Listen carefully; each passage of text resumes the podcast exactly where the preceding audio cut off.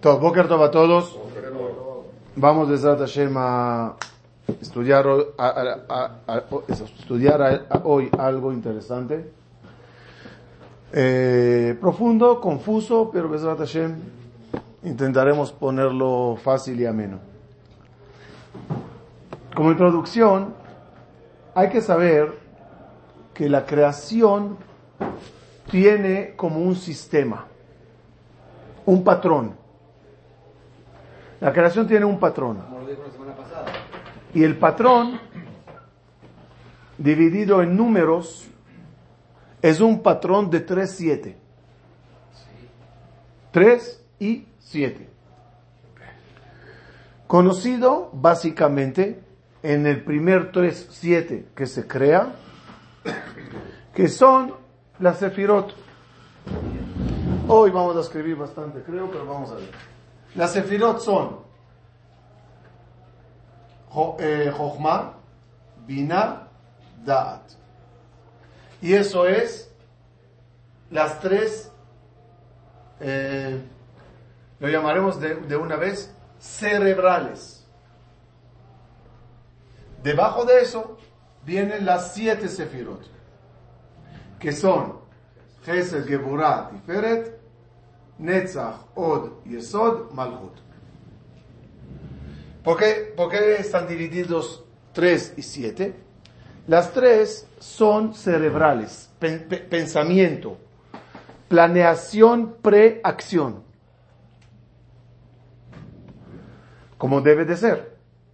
Uno debe de hacer las cosas, pero antes tiene que pensarlas. Sof ma'ase, mahashava tehila. El pensamiento consiste en jochma, lanzar la idea, que es Jochma, Bina, desarrollar la idea, hemisferio derecho Jochma, hemisferio izquierdo Bina, tallo cerebral Da'at. Es como la conclusión de todo y preparación para ejecución. La ejecución tiene siete canales. Los siete canales son diferentes. Si no serían diferentes, no hay razón que hayan siete. Más adelante veremos un poquito más sobre las siete, pero así es el sistema. ¿Y siempre se pasa por las siete o se puede pasar por una? No, puedes pasar por una de ellas, puedes pasar por combinación de algunas de ellas, pero al final son siete canales. Debido que las tres son cerebrales internas y las siete son acción externa, y estamos en el mundo de la acción, el mundo de la hacía, casi todas las cosas en el judaísmo van a tener que ver con el número siete. Ejemplo, tenemos siete pastores. Abraham, Isaac Jacob, Moshe y Aarón, Yosef y David. No hay tres anteriores a ellos. Tenemos tres días de semana. No hay siete días de semana. No hay tres previas. No hay presentación, representación al tres. Solo al siete. Porque en el mundo de la acción el 7 es el mensaje de hacer, pero sin olvidar siempre Jochma Binaidad sobre cada una de ellas. Cuando Hashem decide crear el mundo, decide hacerlo en siete días. Cuando en el calendario hebreo va a haber fiestas, ¿cuántas son? Hoy van a poder contestar fácil. Siempre digan siete. Vamos a ver las siete fiestas del año. Rosh Hashanah, Kippur, Sukkot, esto, ¿sí? Shemini Atzeret, Simchat Pesach, Shevi Shel Pesach, y Shavuot. Son las siete fiestas que están en el año. El cielo también tiene siete niveles, con siete nombres cada uno. Las fiestas también están relacionadas siempre al número siete. Por ejemplo, Sukkot, ¿cuántos días? Siete. Pesa, ¿cuántos días? Siete. Shavuot, son siete semanas de conteo. Y ahí llega Shavuot, que la palabra también es Sheva.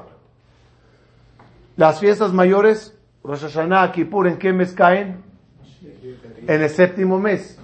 Nisan, Yar, Sivan, Tamuz, Ab, Elul, Tishrei. Y, y, entre Rosh Hashanah y Kippur, ¿cuántos días de Teshuvah hay? Siete, no se equivoquen. Diez días de Teshuvah, hacer el de Teshuvah, es incluyendo los dos de Rosh Hashanah y Kippur. Pero en el centro, tiene siete días. Por donde voltees, todo está conectado al número siete. Por eso dice el versículo, Hatzav Amudea Shiv'a.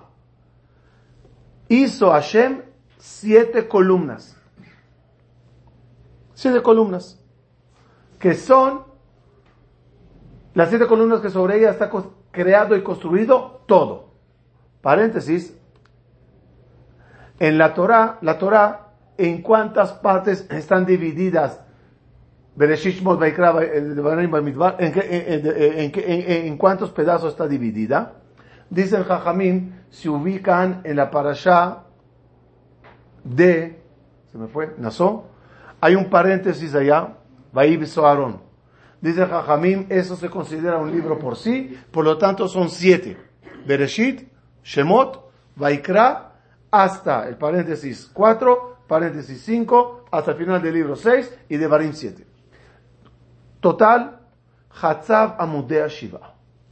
Muy importante saber que todo está dividido en siete y el siete está dividido en dos lo llamaremos de antemano Mazal Elión y Mazal Tachtón, es decir, lo exterior, Hitzoní y Pnimi. Es la elevación, o sea, siete elevados y siete eh, inferiores. O siete externos, siete internos. Es la misma. Pero imagínense, quiero ahorita nada más metafóricamente usarlo, imagínense que es una tubería, ¿va? La tubería tiene su lado exterior y tiene su lado interior. ¿Estamos bien? Ejemplo metafórico, o no sé si sí, sí o no. Los siete pastores son siete humanos, pero son siete almas especiales. Siempre vas a ver esa división entre siete bajos, corporales, externos, y siete elevados, internos, espirituales. Así está dividido todo. ¿Entendimos la infraestructura? Toda la creación es así.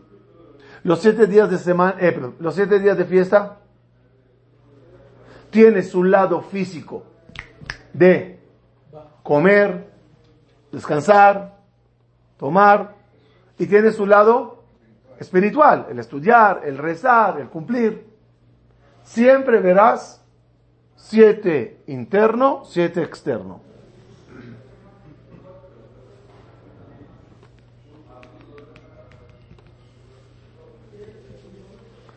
Entonces, en base a eso, en base a eso, ya tenemos la introducción.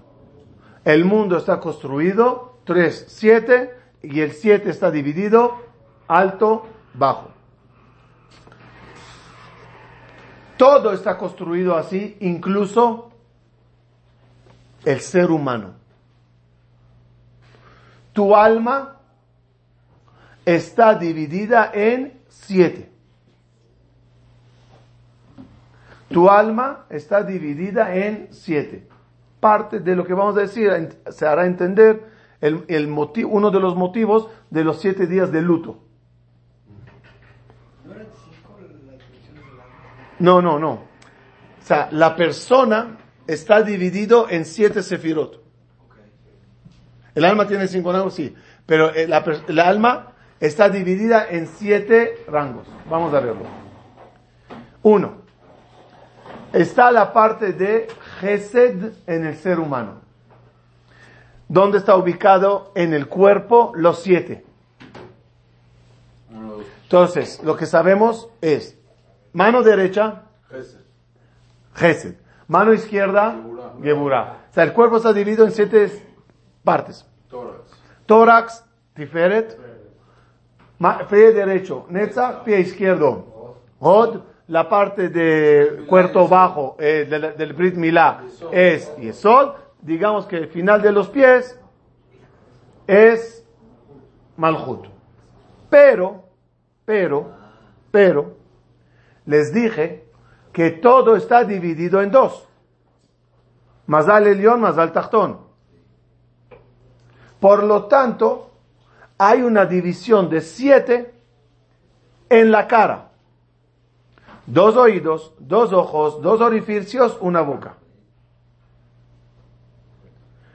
¿Para qué? Para que entiendas. Hay siete tachtón y hay siete elión. ¿Estamos claros? Por encima o adentro está Jesús que como, eh, perdón, como le expliqué. Pero estamos construidos de siete y siete, físicamente. Espiritualmente, tenemos siete áreas. Esta es la palabra indicada. Tenemos siete áreas para perfeccionarnos y mejorarnos en la vida. ¿En cuántas partes se dividirá los siete? Dos. Dos. Entonces vamos a ver uno por uno. La primer área en tu vida judía se llamará Gesed. Representada por Abraham. ¿Estamos claros? Sí. O sea, lo interesante sería, no lo voy a hacer, o sea, mejor dicho, no lo hice, pero es seguir aquí poniendo domingo, porque son siete días de la semana, Pesach, nombre del cielo, y así juntar todos los siete, porque al final todo va de la mano. O sea, hay siete de... Siete de todos los siete que les mencioné, hay siete. Hay siete. Entonces, pero ahorita nada más quiero enfocarme en, en, en la persona tenemos el área en nuestra vida llamada Gesed. Es decir, tú debes de ser una persona de Gesed. Y reactivar en tu persona los genes de Abraham que contienes. El área de Gesed es un área muy amplia, llena de mitzvot. Si es de acá, si es de ayudar al prójimo, si es consolar eh, eh, en luta, deudos, si es visitar enfermos. Hay un área enorme de Gesed. Solo que también esta área se va a dividir, dijimos, en dos. Si yo le doy a alguien pan, es Gesed material, es, es Gesed eh, terrenal, corporal. Si le doy Torah, o le oriento en su vida para que se gane el mundo venidero, le estoy haciendo Gesed Ruhani. Es el Gesed Elión. Hay Mazal Tachtón, Mazal Elión. En Gesed. Paréntesis. Por eso dice el Benishai. Ashaloshat Devarim Olam Omed. A la Torah, a la Bodah, Gemilut Hasadim. ¿Por qué se dice Gemilut Hasadim? En plural. Porque el Gesed verdadero siempre va para arriba y para abajo, para el cuerpo y para el alma, etcétera. La segunda área en el ser humano que tiene que desarrollar es Geburah. Geburah sería Itzhak. En Geburah, ¿en qué consiste? ¿En, qué consiste? Ser una persona que se autocontrola. Es un gibor, Entonces, Geburah es autocontrol. y uno debe de tener su autocontrol. Es un área muy importante. Casi la mayoría, si no todas las mitzvot, lo hace, entran aquí. Porque tienes que ser gibor y no caer en todas las tentaciones que existen. Ahora, hay geburá de abstenerse corporalmente, donde el cuerpo desea cosas, y hay abstenerse espiritualmente. Siempre va a ir dividido en dos áreas. Tercer área.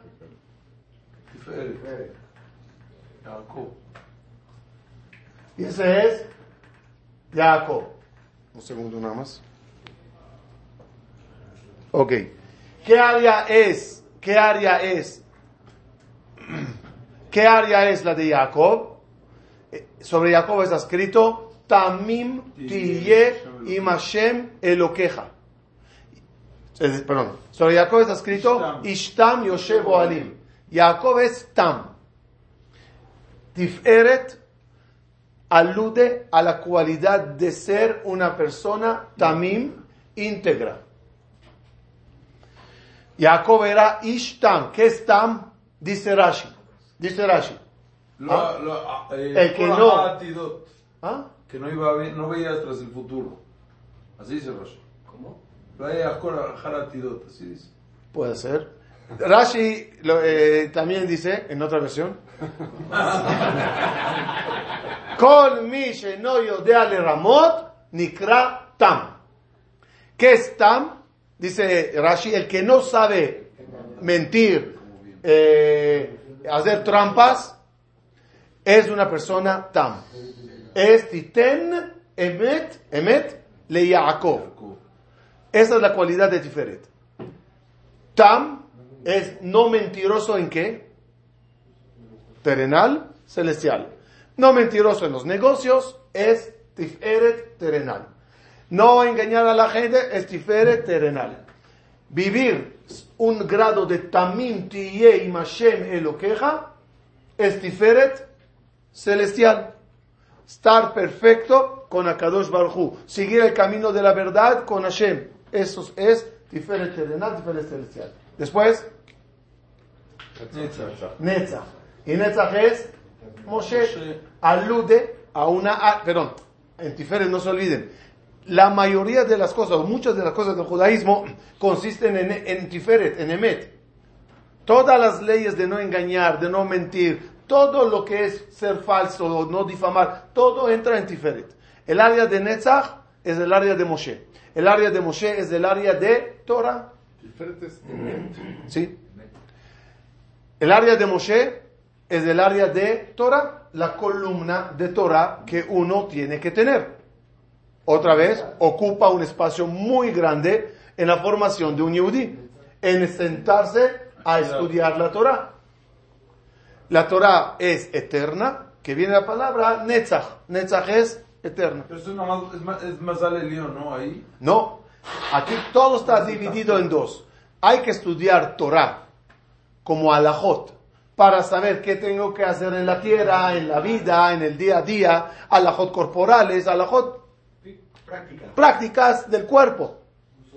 Y hay la Torah espiritual, la Torah Kabbalah, la Torah celestial, y hay- siempre estará dividido en dos. El, el siguiente es Od. Od. Aarón. Y Od es Aarón. Y Aarón es Tefila.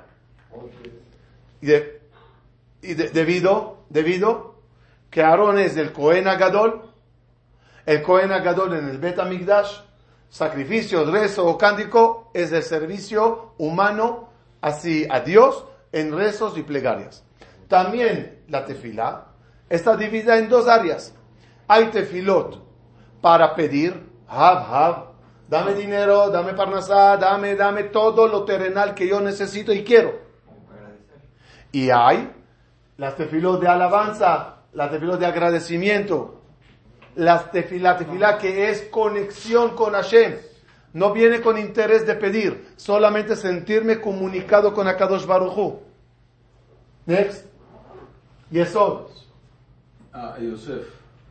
Y, y, y, y Yesod es ¿Ah? Yosef.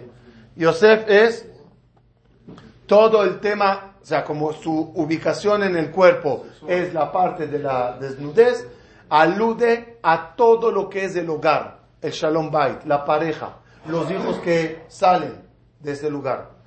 Es decir, toda la vida familiar, toda la pureza corporal está conectada a Yesod. Y realmente Yesod es base, es la base de toda la vida, el núcleo familiar. Este centro, este centro de, de- de- del Yehudí, que es la familia, también tiene sus dos lados. Está el Shalom Bait a nivel material, eh, material, eh, sí, también mucho material, Eh, a nivel de, de convivencia y amor y todo. Está el traer hijos al mundo físicamente, tener niños y niñas. Y está la parte espiritual de todo eso, la conexión entre alma y alma, entre pareja y mujer para perfeccionarse, los hijos con la educación eh, eh, eh, ideal para que vayan creciendo, todo está en Yesod. Finalizamos con Malhut. Y este es David. Y Malhut alude a toda, a todo tu reinado, a toda tu vida general. Tu negocio, tu casa física, tus viajes, los bienes, tu coche, todo es un palacio. Material. Sí, material.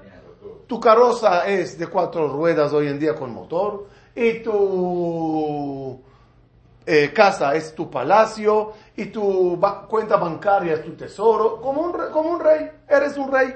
Cada uno tiene su reinado. Está dentro de eso tu reinado espiritual.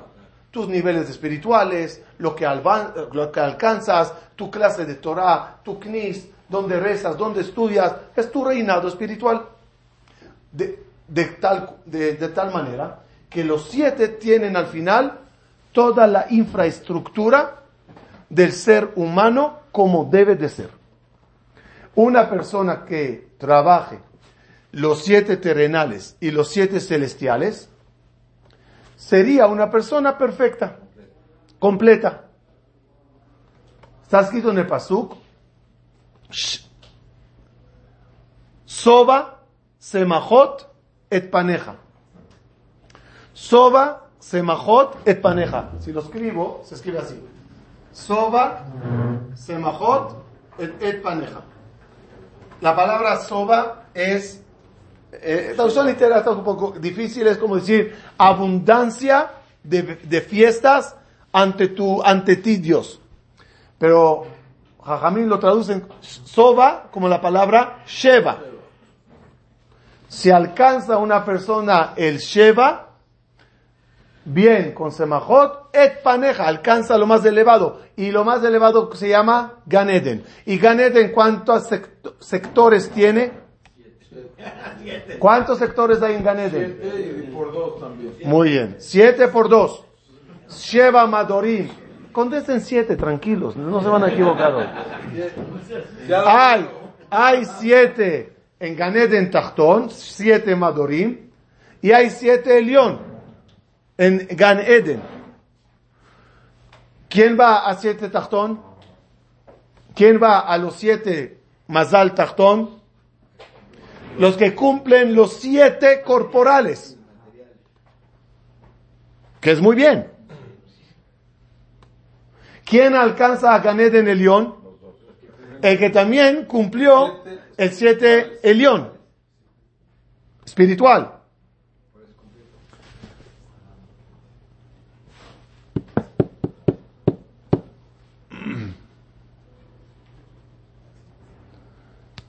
Ese es el, el secreto. Ya lo.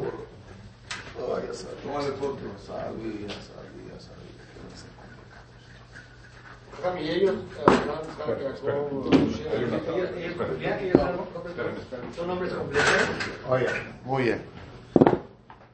Jálele ese. Ahí está. Jálelo, jálelo, jálelo. Que sacarlo, sacarlo. Jálelo. Uh. Jálelo, jálelo, jálelo. Todo. Cada uno de estos, cada uno de ellos cumplía, cumplía con, aunque por ejemplo Moshe Ganeta cumplía con todo lo demás. Sí, sí, seguro. seguro. Seguro. Ahora, Mishe Berajabotenu, al que done lomones negros buenos. Ok. Eh, ¿Dónde estaba? Sí.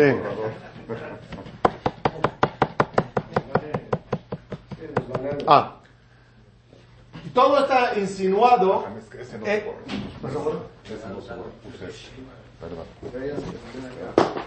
Sí, sí, se sí, sí. Sí, también. ¿Dónde estamos? Todo está insinuado en el candelabro. El candelabro que era de siete, la menorá, cada brazo alude al tajtón, al bajo. Pero arriba estaba lo que se llama los basijín, donde estaba la llama, la luz, el aceite. El aceite es A, Shemen, son las letras Neshama, la parte espiritual. Por lo tanto, el ser humano está construido de esa forma.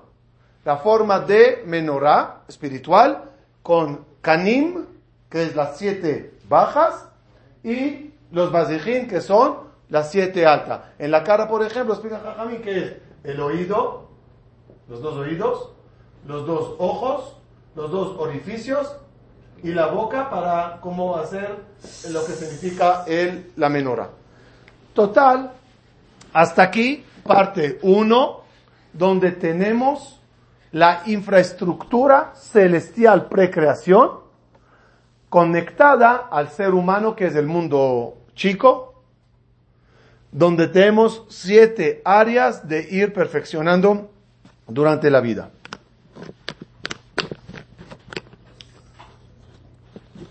¿Fácil o difícil? Para eso hay que trabajar, ¿sí o no? Hay que trabajar. Hello. Muy bien, gracias. Hay que trabajar. ¿Cómo se llama la parte superior? La vamos a llamar Rachel. ¿Cómo se llama la parte inferior? Lea. Ahora entenderemos la insinuación en la Torah, donde Jacob trabaja siete más espiritual. Pero él pensó que estaba trabajando por Rachel primero, ¿no? ¿Ah? Él pensó que estaba trabajando por Rachel los primeros siete años. Pero al final, el mensaje, ¿cuál fue? Mensaje, ¿qué, qué salió al final? Trabajó siete al final por Lea y después trabaja a crédito siete años por Rachel. Hasta aquí es la parte bonita. Ah, ah, hasta aquí la parte positiva. Cuando decimos trabajo, es dificultad. La dificultad es por, ¿por qué hay dificultad? Porque hay que trabajarlo. Porque tienes un mundo equilibrado. Y el mundo equilibrado es que de la misma forma que tienes siete positivos, tienes siete negativos.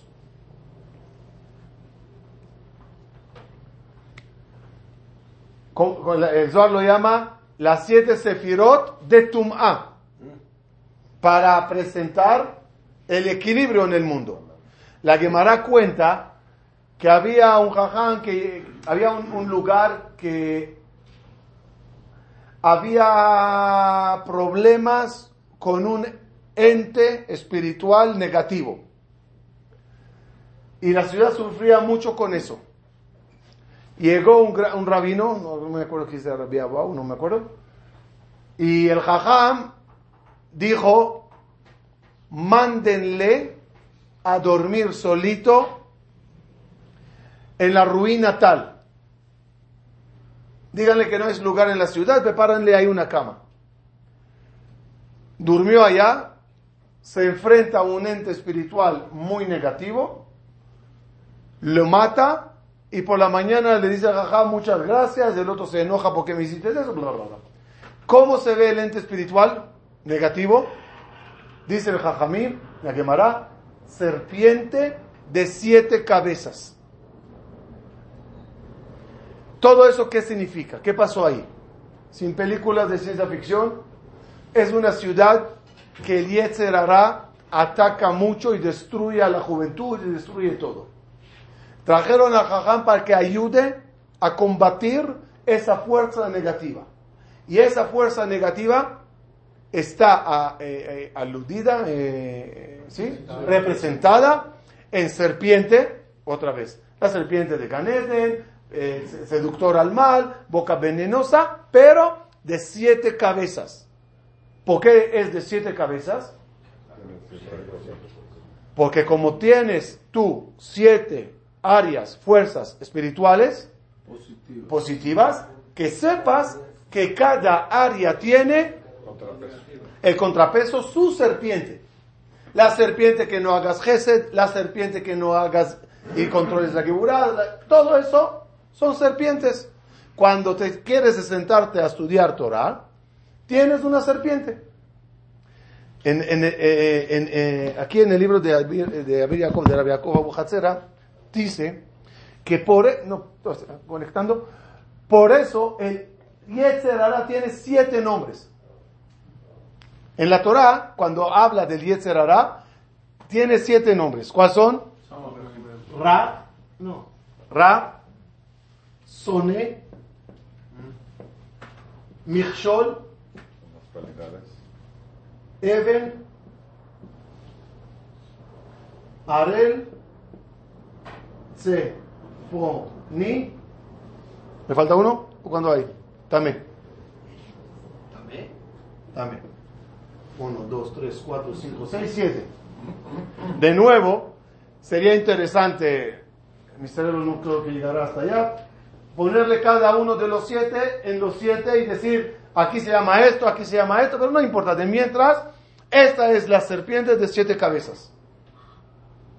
En el libro de Jacob dice que cuando se estudia la Torah y se entiende la misión que tienes, la Torah te ayudará a combatirle. Por eso la Torah tiene también siete nombres que son exactamente lo contrario. Kilekach Tov Natati Contra el Ra, Kilekach Tov Natati Soné Ma'avti Torateja. Ma'avti Torateja. Michshor Yesharim Darke Hashem. Eben, piedra, la Torah se dio sobre, sobre piedra y además la Torah se comparó al agua, Maim Shahaku Abanim. Arel es uno que no hizo Brit. Maul. No. Imlo Beriti. Entonces la Torah se llama Beriti. Sefoní, el que se esconde para destruir. La, la Torah, la, la Torah es escondido. La Torah es Marov Tuvcha Shetzafanta Vireja. Y también la Torah se llama Teorai. Total, para indicarte que hay siete fuerzas negativas y tu misión es combatirlo. Fíjese qué bonito. Dice en el libro Noam Elimelech. El nombre Elimelech, no sé si les dije que tengo pasión por el nombre Elimelech, algo anormal que no entiendo, pero a cualquier tumba que fui en el mundo no me movió nada. Llegué a la tumba de Noam Elimelech en Polonia, me deshice, me deshice. Le tengo un, un cariño inexplicable, no lo entiendo. Ahorita estuvimos en Polonia y obviamente fuimos al Noam Elimelech y allá rezando y... Sí, y me senté con el grupo de todos los mexicanos para estudiar. Ahí en la tumba hay un cuarto al lado. Me siento a estudiar y les digo, no saben qué cariño le tengo al Noam Elimelech. Y empiezo la clase, empiezo la clase y está en la mesa así, libros y un libro aquí enfrente mía. Y yo dando la clase observando así. ¿Eh? donado para Berajá Etzlajá de Amram Ben Rahel. No, no, no era donado por mí, pero, para mí. Pero casualmente, el nombre ahí pues, Entonces, fíjense qué bonito, dice el nombre Elimelech. No dice todo lo que les dije, pero conecto con algo que dice y estará interesante.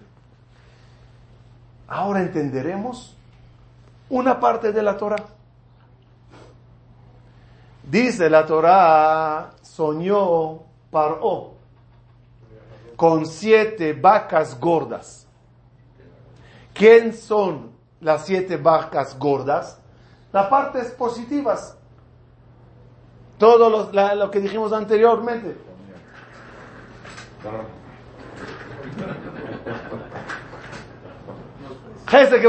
¿eh? son las vacas gordas. ¿Y qué son las vacas flacas feas? Es toda la parte negativa. ¿Cuál es la misión?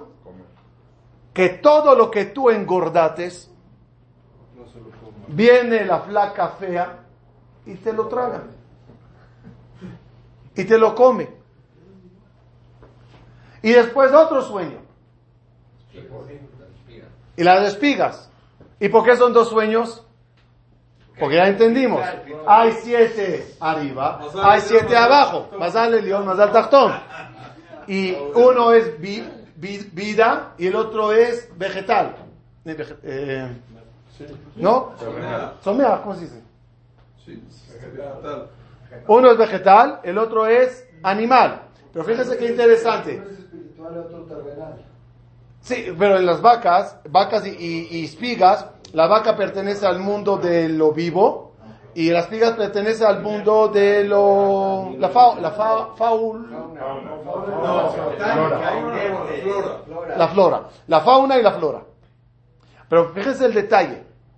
En construcción, ¿cómo dijimos se construye? De abajo arriba. Pero el comer, el dañar, viene de arriba hacia abajo. Porque el primer sueño, ¿qué es?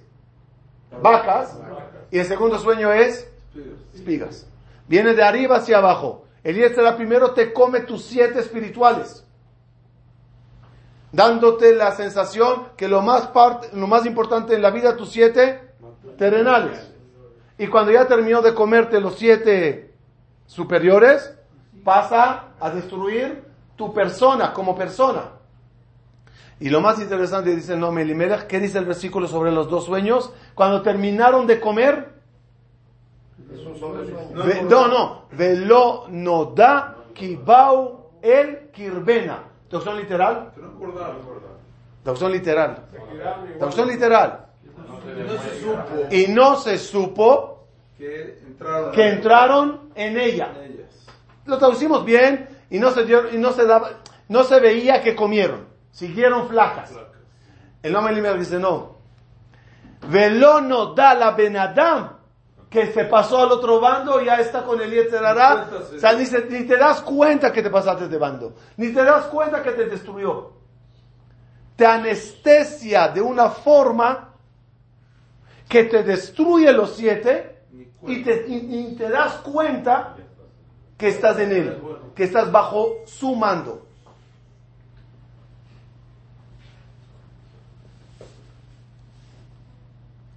Y todo consiste en verdad en una guerra muy fuerte.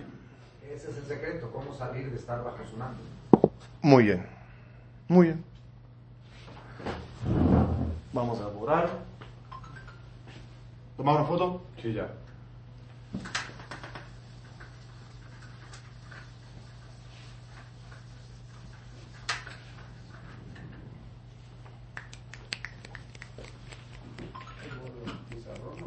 Ok.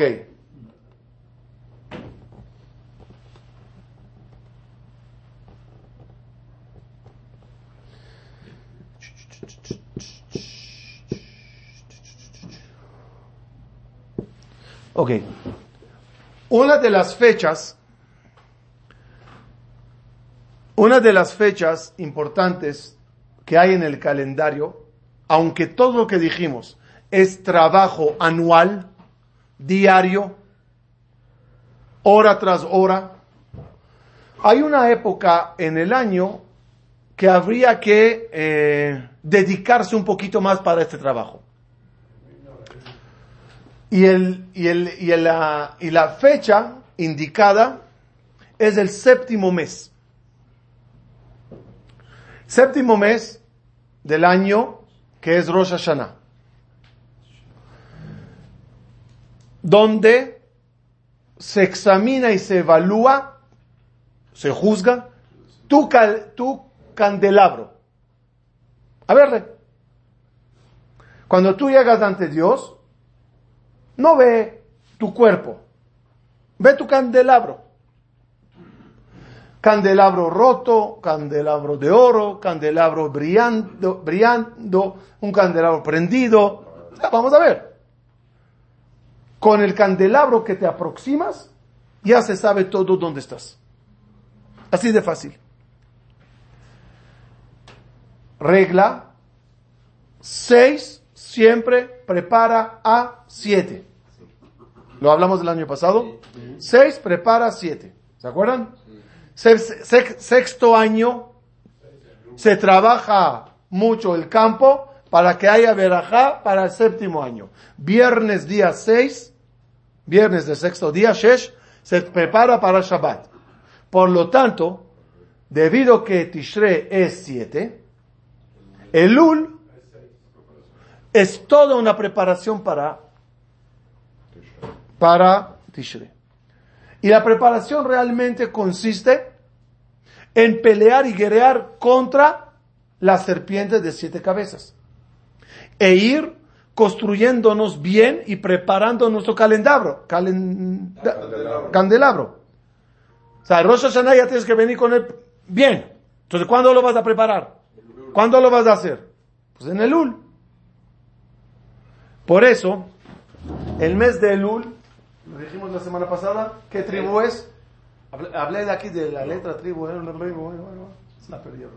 Entonces, el, el- el- el tribu Gad es el tribu, eh, la tribu correspondiente al mes de Elul. ¿Ok? ¿Qué es Gad? ¿Quién era Gad? Gad, Gad Gedud Yegudenu, Veu Yagud Akev. Gad es la tribu guerrera de Am Israel. Cuando entraron a Eretz Israel, primera fila, Gad. Él era el experto en armar batallones. Gad, Gedud y Egudenu. Él agarra el Gedud, Gedud es batallón, y lo prepara. Vehu, Yagud, Akev. Y sus batallones persiguen talones. Estás peleando contra él. Todos están corriendo. Traducción literal. Persigue talones, ¿qué quiere decir? Se escapan Se escapan y él les persigue. Pero más profundo, como dice Shlomo, la serpiente, sobre ella está escrito, tú la cortarás cabeza y ella morderá talón. Es decir, Gad alude a la guerra contra la serpiente. ¿Cuánto es valor numérico de Gad? Siete. Siete. Ya entendemos por qué. Ese es el motivo que cuando Jacob se encuentra con Esab y Esab es la serpiente, se posterna Jacob Siete veces. ad gishto ad achi, dice Jajamín. Cada vez que posterna, rompía una cabeza de la serpiente. Todo en la Torah calculadísimo y todo con un mensaje profundo y todo conectado. ¿Qué es Gad en hebreo? Suerte. suerte. En otras palabras, en, hebreo, para aludir a todo lo que dijimos. Con la guerra alcanzas Mazal Elión, Mazal Tachtón, para que tengas tu persona de la forma más perfecta. Conclusión, mes de Elul, Elul en hebreo significa no, eso no significa. Eso es, eso es eh. Elul, traducción literal, es explorar. Como está escrito que cuando los espías que mandó Moshe fueron a Israel, Vayaturu et Aretz, exploraron, espiaron la tierra de Israel, dice un kelus en arameo, ¿cómo se dice explorar? Vayealelul et Aretz. Hicieron Elul a Israel, a la tierra de Israel. Elul, por lo tanto, ¿qué significa? Explorar. ¿Por qué? Porque es el mes de Explorer, donde debes de explorar tu candelabro, checar cómo andas, ver cómo estás. No hay mejor de ser realista y no ilusionista. El problema que tenemos todos nosotros que cuando vemos nuestro candelabro en, al espejo, ¿qué dices? ¡Qué belleza! ¡Qué belleza! Kazer Kadesh, ¿no? Ya no hay más brillo en el oro que tengo. Ya no hay más mecha bella prendida como la mía. Y de repente llegas y acá dice, no te juzgo en base a tu ilusión, te juzgo en base a tu realidad. Ahora hagamos un cálculo muy fácil. ¿Qué pasa si te crees perfecto y no lo eres? ¿Pierdes? Sí. ¿Y qué pasa si te crees imperfecto y eres perfecto? Intentas perfeccionarte más, ¿pierdes? Aparentemente no. Entonces siempre es bueno entender que el candelabro Te falta brillo. puede siempre ir mejorando. Ustedes saben que en la historia del candelabro judío había épocas que el candelabro llegó a ser de madera. ¿Sí? Tras saqueos, problemas, si no me equivoco, el de Hanukkah, cuando prendieron, era de madera. Saqueaban. Hasta que tú lo construyes, hasta que tú recoges dinero. Mientras, el Rambam dice que es kasher. Pero me imagino ahorita, y si no metafóricamente, había épocas, digamos, de cobre, había épocas de plata, había épocas de oro, y había la época de Moshe Rabenu, que era el candelabro hecho por Akadosh Baruchu. ¿Qué te quiere decir eso? Que los candelabros tienen nivel, tiene valor. Entonces tú tienes que preguntar,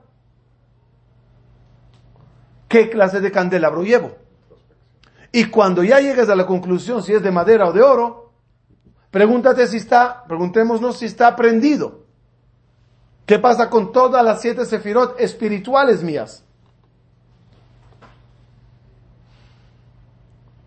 La buena noticia, ¿saben cuál es? Porque ya no creo que salgamos desanimados. Candelabro, Shema, yo lo tengo de carbón. La gran noticia es lo que pasó con Moshe Rabenu cuando se dedicó a hacer el candelabro. Dice el, dice el Midrash, se complicó Moshe Rabenu en hacer el candelabro. Le costaba. Todo tenía que ser una sola pieza.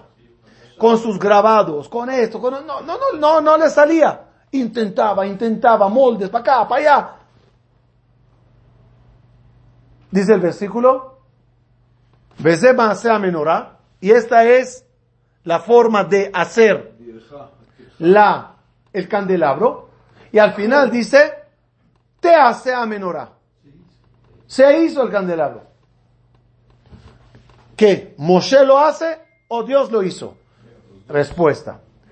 Tras tu sudor y esfuerzo de hacer tu candelabro de la mejor forma, llegará Siata Dishmaya para que logres hacer tu candelabro de la mejor forma. Si no te ayudas, yo no te ayudo, dice Hashem.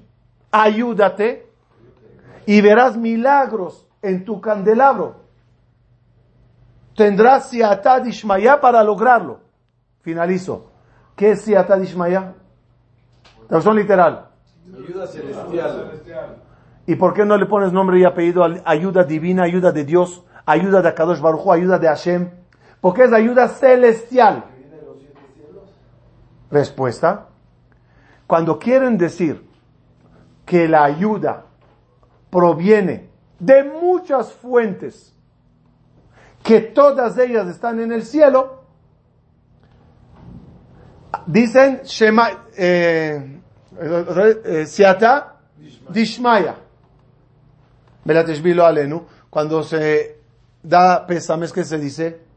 Mina ¿Qué es Mina ¿Qué es del cielo? Que Dios, que Dios te dé consuelo. ¿Por qué es Mina ¿Por qué? Porque hay almas, hay ángeles, hay, hay cielos y hay Dios. Cuando quieres decir que la ayuda viene de arriba, por muchos eh, chinorot, como estudiamos, canales, como estudiamos la semana pasada, se dice Shamaya. En tu candelabro, ¿qué vas a tener?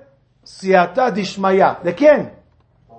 Pues de Abraham, Isaac, Jacob, Moshe, Aaron, de Rachel, de Lea, de los siete cielos, Arabot, Zebul, Shehakim, eh, Rakia, Shamaim, Bilón, todos los nombres, y de Akadosh Baruchu, que obviamente te va a ayudar increíblemente en todas las cosas.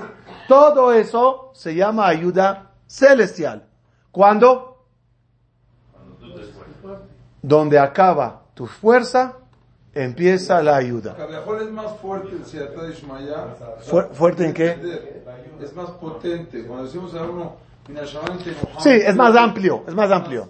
No, no más potente porque Hashem se encarga. También aquí está Shem, pero. Sí, es una forma, es una forma de decir, es algo general. También en, en el duelo, en el duelo, en el luto, las alm, las, la- los dolientes tienen ayuda de los que perdieron.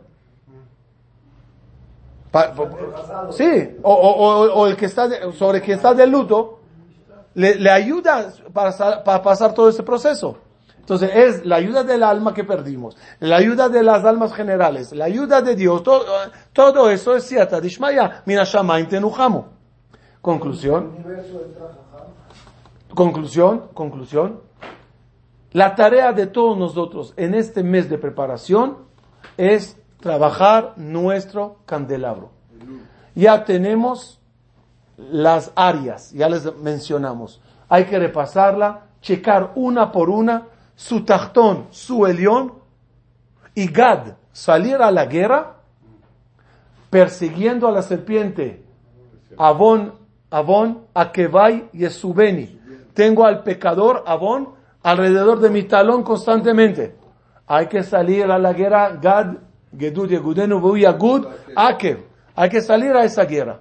Pero saber que el hecho de salir a la guerra, el hecho de querer perfeccionarse, el hecho de saber que todavía tengo mucho que mejorar en mi candelabro, eso es lo que jala la ayuda celestial para lograrlo. Muchas gracias. Ese shiur va a ser Nishmat, Pege, Bat Miriam. Nishmat.